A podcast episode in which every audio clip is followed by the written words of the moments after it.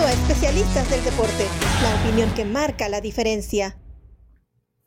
¿Qué tal? ¿Cómo están? Bienvenidos a Punto Extra, el podcast de la NFL en Especialistas del Deporte. Aquí estamos ya listos para seguir compartiendo la actualidad de esta liga.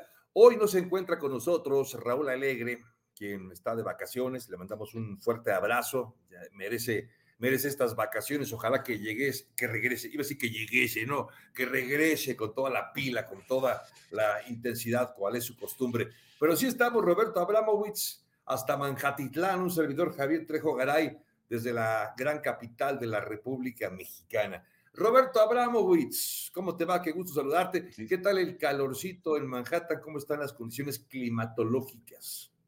Pues va, mira, es como una montaña rusa, sube y baja, se queda, se va, entonces un día estás con chamarra, el, día siguiente estás sudando la gota gorda. Aquí, aquí eh, la primavera eh, es muy difícil de pronosticar eh, en, en, cuanto a clima, cambia todo, todo el tiempo.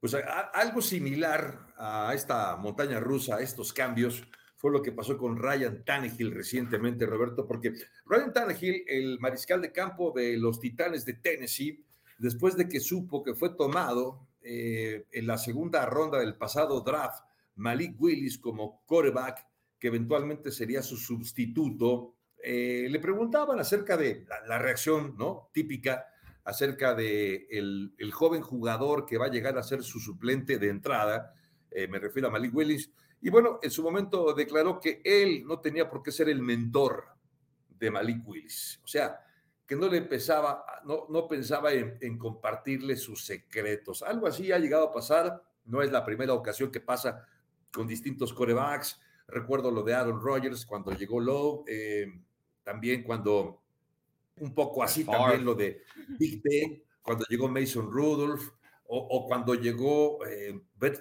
efectivamente, cuando llegó Rogers a Green Bay y estaba Favre. Pero bueno, ¿qué nos dice estas declaraciones de Ryan Tannehill? Porque después se desdijo, y a eso me refería cuando eh, cambia y, los, los, cambios que ha, que, ha, dado, cuando como dice una cosa, dice la otra. Eh, ¿Qué nos dice de estas declaraciones de contrastantes de que no quiso decir lo que dijo y se acabó disculpando? ¿Qué piensas de esas declaraciones, Roberto? Bueno, antes de que yo te diga lo que yo pienso, deja decirte lo que piensa él. Y aquí lo voy a citar. Dice, yo, ah, yo estoy traduciendo, ¿ok? Estoy traduciendo aquí, estoy leyendo en inglés y hablando en español. Ahí te va. Dice, yo no quería eh, no, tener, darle una falta de respeto a Malik o algo cerca de eso. Eh, hemos estado en comunicación constante desde que fue seleccionado. Es una muy buena persona, es un jugador muy talentoso, está viniendo de una gran carrera colegial, entonces estamos contentos de tenerlo en el cuarto. Estoy muy decepcionado de cómo las cosas fueron, eh, en inglés la palabra es spun, o cómo interpretaron lo que dije y cómo fue cambiado un poco. Digo, yo, yo tengo eh, orgullo en, ser un excelente compañero. Es algo que siempre ha sido muy importante para mí desde el principio y siempre será importante para mí. Entonces, es lo que él dice, que al final de cuentas que le cambiaron realmente un poco lo que él quiso decir. Entonces, y salió mal cuando eso no es lo que quería decir. Entonces, si lo quieres tomar a su palabra, entonces se, disculpa y todo bien. Si crees que ahora nada más eh, en pánico se está tratando de defender porque se vio mal, ya cuestión de ustedes. Entonces veremos qué es lo que pasa y luego y veremos lo que va a pasar una vez que ya empiece a mediados de julio, que los dos están en campamento y cómo se comportan los dos, si lo ayuda o no lo ayuda y qué tan bueno es Willis o si Tannehill de repente tiene una temporada como la que tuvo hace dos años y no repite la misma temporada como la que tuvo el año pasado. Sí, ya, ya, ya ven cómo son los cochinos periodistas, ¿no? Que acaban interpretando cosas que, que los actores o los deportistas no quisieron decir. Muchas veces acaba ocurriendo que dices algo al calor, ¿no? De, de las acciones y te acabas arrepintiendo. Pero bueno, ojalá que así sea. Ryan Tannehill también tuvo esas actuaciones contrastantes, como bien lo dices. Yo comentaba hace un par de años que había tenido la mejor temporada desde que es jugador profesional, porque cuando estuvo con Miami no tuvo una sola buena temporada. Y con el equipo de Titanes de Tennessee llegó un equipo mucho más eh, ordenado, con un mejor entrenador en jefe, con una mejor defensiva, con un buen ataque terrestre, en fin, muchas cosas que le ayudaron, por supuesto, a Ryan Tannehill. Y vamos a ver ahora, como bien lo comentas, ya en la práctica, cuál es la relación de Malik Willis con eh, este veterano jugador, que de cualquier manera, aunque no le enseñes directamente, creo que muchas veces solamente de observar, ¿no? Acabas aprendiendo cosas de lo que hace un jugador profesional, ver su ética de trabajo, cómo llega a hacer ejercicios, si se llega al, gimnasio, a qué hora se va, eh, en fin, creo que esas cosas también acaban ayudando mucho a un joven mariscal de campo como el caso de Malik Willis. Oye, otro tema de estos últimos días. Espérate, antes de que te vayas de ahí, antes de que te vayas. Ok. Espérate, tranquilo, o sea, tienes, tienes mucha prisa. Me, me, decía que alguien tiene prisa. Yo vivo en Nueva York y tú estás apurado en México. Sí, es que tengo altedones de ropa que Lo que quería decir, mira, eh, estoy viendo, estoy viendo los números aquí de, de, Ryan Tannehill, ¿verdad? En el 2019 completó el 70% de sus pases, 70.3, 22 pases de touchdown, 6 pases interceptados. Luego, en el 2020, aún mejoraron sus números, quizás bajó un poco eh, el porcentaje a 65.5, digo que no es nada que estornudarle. 3.819 yardas, que son 1.200 yardas, eh, casi, no, casi 1.100 yardas más de lo que tuvo en el 2019. 33 touchdowns y 7 pases interceptados. Ahora, el año pasado no fue un buen año. Eh, basado en los, eh, en los años que tuvo los primeros dos años con los Titans.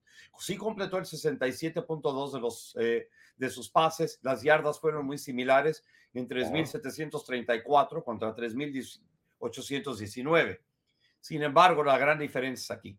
Solo 21 pases de touchdown, 14 pases interceptados, que es la mayor cantidad en su carrera desde el 2013, que fue su segundo año con los Dolphins, que tuvo 17. Y eso le terminó costando, especialmente en la postemporada, al equipo de los Titans. Sí, de hecho, ahora que mencionas eso, aquel partido contra Cincinnati, no fue interceptado una ni dos, sino tres veces Ryan Tannehill, y ahí, pum, se acabaron las aspiraciones de, los Titans. Pues sí, eh, creo que vamos, esta, esta inconsistencia es la que acaba afectando mucho a jugadores que parecen buenos, ¿no? O que han logrado superar algo. Me parecía que Ryan Tannehill lo había hecho. Ahora, tardes malas, todos los tienen, todos, tenemos tardes malas, no solamente en la NFL, pero el chiste es que no se reproduzcan tantas tardes malas y que sean más las buenas. Ahora sí, si me permite, Roberto, hablemos de Washington.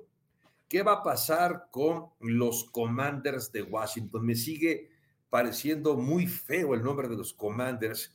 No sé, no sé en inglés, es decir, yo sé, entiendo que la palabra está en inglés, Roberto, pero no sé si si me estoy remitiendo yo a mis antecedentes, eh, en México había unos cigarros que se llamaban así. Entonces, cada que escucho, cada que, hablo de los de Washington, me acuerdo de los cigarros Commanders. Y no es anuncio porque ya ni existen esos cigarros, pero eh, no sé, no me gusta el nombre, no sé en Estados Unidos cómo suene ya con la, en el contexto general. Pero bueno, más allá del nombre, pues mira, Roberto, lo de Dan Snyder, ¿no? A ver, dime, sí. Sí, y bueno, haces una muy buena comparación porque los, eh, el cigarro es muy, nocivo a la salud y Dan Snyder es muy nocivo a la NFL. Y creo que es una muy buena comparación la que, la que terminas haciendo. Ah, ah. El problema de, de, Dan Snyder en Washington es múltiple, es múltiple. Digo, no, no sé, es, es como tratar de atacar un pulpo, ¿verdad? Por, eh, por, por dónde lo agarras, porque tiene tantos, eh, eh, tantos brazos, ¿verdad? El, pulpo. Pero con lo, de, con lo de Dan Snyder, lo que me molesta de la NFL, más allá de lo que me molesta Dan Snyder, es que Dan Snyder ha tenido todo tipo de problemas con la NFL. Tuvo problemas de, de que en, bajo su mando, en su oficina, hubo tremenda serie de acoso sexual ¿verdad? De gente en su oficina a mujeres en la oficina. Luego hay una acusación de acoso sexual directamente sobre él, ¿ok? y la NFL lo perdona con eso. Pero luego se dan cuenta que tiene dos, este, hay una acusación de que él tiene dos libros de finanzas, ¿verdad? Esto según de un ex empleado que se llama Jason Friedman, y que tenía uno que compartió con la liga y luego otro con los números reales que se quedó él, que tenía cuánto dinero ganaban en cuanto a boletos y todo lo demás en cuanto a ganancias, porque todo eso, cierto porcentaje de todas las ganancias del equipo se comparte con la NFL y con los demás dueños, ¿ok? Esa es la sociedad que hay dentro de la NFL. Entonces, si tú estás tratando de dar libros que que no tienen todo ese dinero incluido y te lo estás tirando a la bolsa, ¿ok? Ahí sí es cuando todos los dueños de la NFL se enojaron. Ahí de repente, ah, no, no, no. Puedes manipular, puedes tocar mujeres, puedes tocar cualquier cosa, pero ¿me tocas mi dinero, hijo? No, hombre, ahí muere, ¿eh? Ahí muere. Ahí es donde me enojo yo con el resto de la NFL, porque ahí fue cuando de repente los otros dueños dijeron, ¿saben qué? Ahora sí, vamos a ver si nos podemos reunir, conseguir 24 votos y lo votamos Sí, qué ridículo, tienes toda la razón, así como lo planteas, y tienes razón, porque así es. Esas acusaciones de, acoso sexual, como que nadie les había hecho caso, ¿no? Pero cuando se meten con el dinero, ah, espérame tantito. Entonces, ahí sí. Eh, pues bueno, son 24 votos los que se necesitan entonces para forzar a que el señor Snyder acabe dejando al equipo. Desde tu óptica, ¿crees que vaya a ocurrir? Ya pasó recientemente con el dueño, bueno, ahora ex dueño del equipo de las Panteras de Carolina, que no recuerdo si fue un año después de haber logrado el, y llegar al Super Bowl que perdieron contra Denver, acabó saliendo, se me escapa el nombre del dueño anterior, tuvo que vender al equipo de Carolina. ¿Tú crees que acabe ocurriendo que Danny Snyder se vea forzado a vender entonces a los ahora Commanders de Washington? Eventualmente lo van a hacer y ojalá que sea pronto. Sabes, el estadio de Washington, ¿ok? FedEx Field, cuando lo construyeron tenía capacidad para 94 mil aficionados, ¿ok? Y no les daba abasto, porque la NFL era así de popular, el equipo de Washington era así de popular eh, dentro de, la ciudad y del área de, Washington, D.C., Virginia, Maryland, todo lo demás. ¿okay? Así de popular era. Bajo el mando de Snyder, el equipo ha ido perdiendo popularidad eh, por todas las derrotas, por todo el mal juego, todos estos casos eh, que, están sucediendo extracampo. todo esto ha ido perdiendo popularidad. Cuando los, eh, los Commanders, ahora Washington Football Team, etcétera, cuando llenaban el estadio en los últimos cinco años, no era porque iban fanáticos de, Washington, porque cuando juegan ahora los Cowboys en Washington, la mitad de la fanaticada es de Dallas. Yo me acuerdo el, lo más, el, partido que más me llamó la atención fue un partido de Washington contra Pittsburgh, en donde más de la mitad de la afición era de los Steelers. Y sabemos que los, que los fanáticos de los Steelers viajan, ¿ok?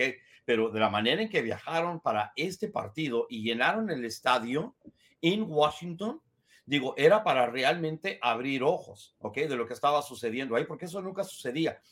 Ha sido tanto la pena y que no ha querido que eso suceda, que él ha levantado 20 mil asientos de ese estadio. Literalmente, no los ha tapado, los ha quitado. Ha quitado 20 mil asientos del estadio. La capacidad del estadio ahora 74 mil. Si tú ves la parte superior del estadio, detrás de una de, detrás de una de las zonas de anotación, son puras vigas. Es pura viga de acero. Entonces, ves eso y dices, caray, ¿qué, ¿qué es lo que está pasando ahí? Y digo, si la NFL está empezando a perder afición en uno de sus mercados principales, porque Washington es uno de sus mercados principales, créeme que el resto de los, de los dueños de los equipos están diciendo, oye, ese dinero no solo es de él, ese dinero también es mío, ¿ok? Y este cuate, por la manera de estar haciendo las cosas, con todo lo que está haciendo, yo estoy perdiendo dinero. ¿Creen que lo van a echar? Sí. Pues sería muy bueno, no tengo nada contra el señor Snyder, sí contra sus prácticas. Ah, yo sí, ah, yo sí, yo tengo mucho contra del señor Snyder.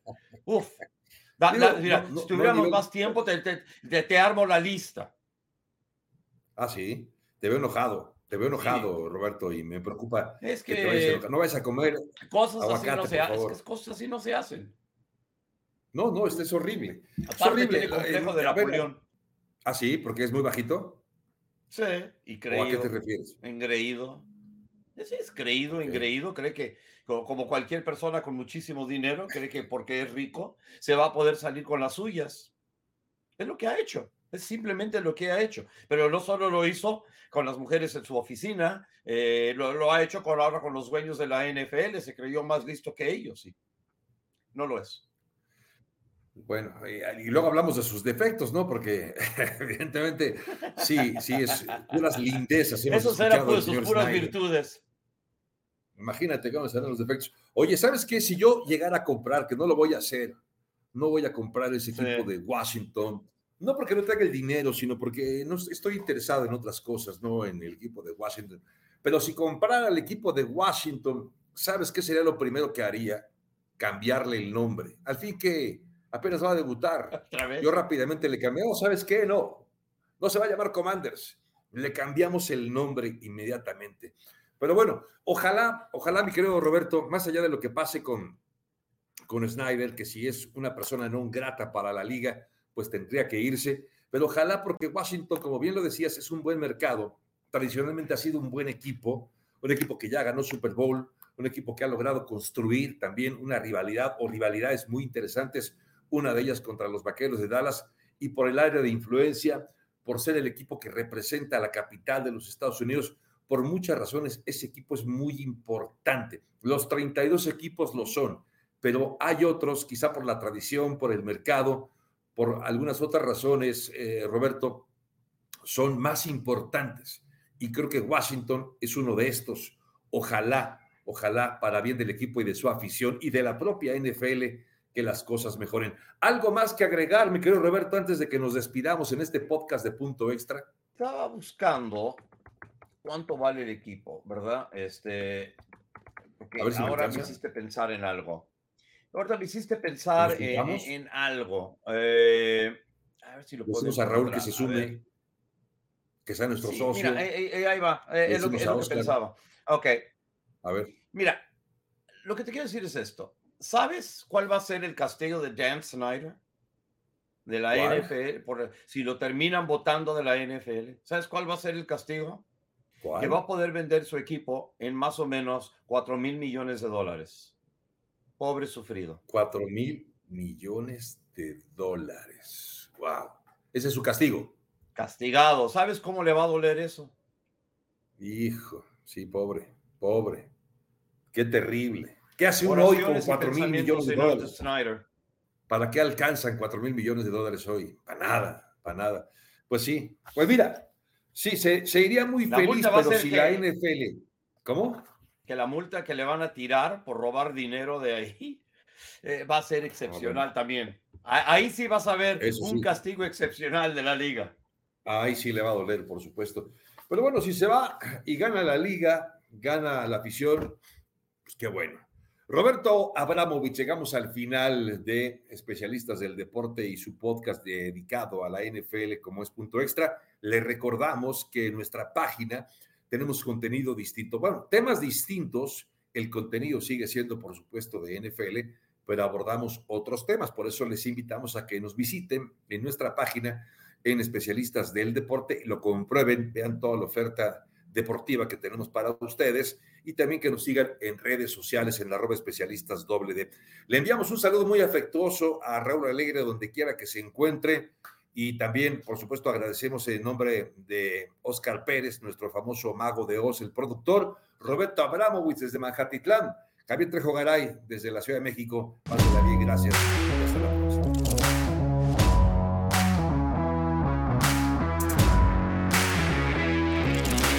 Gracias por acompañarnos en Especialistas del Deporte. Hasta la próxima.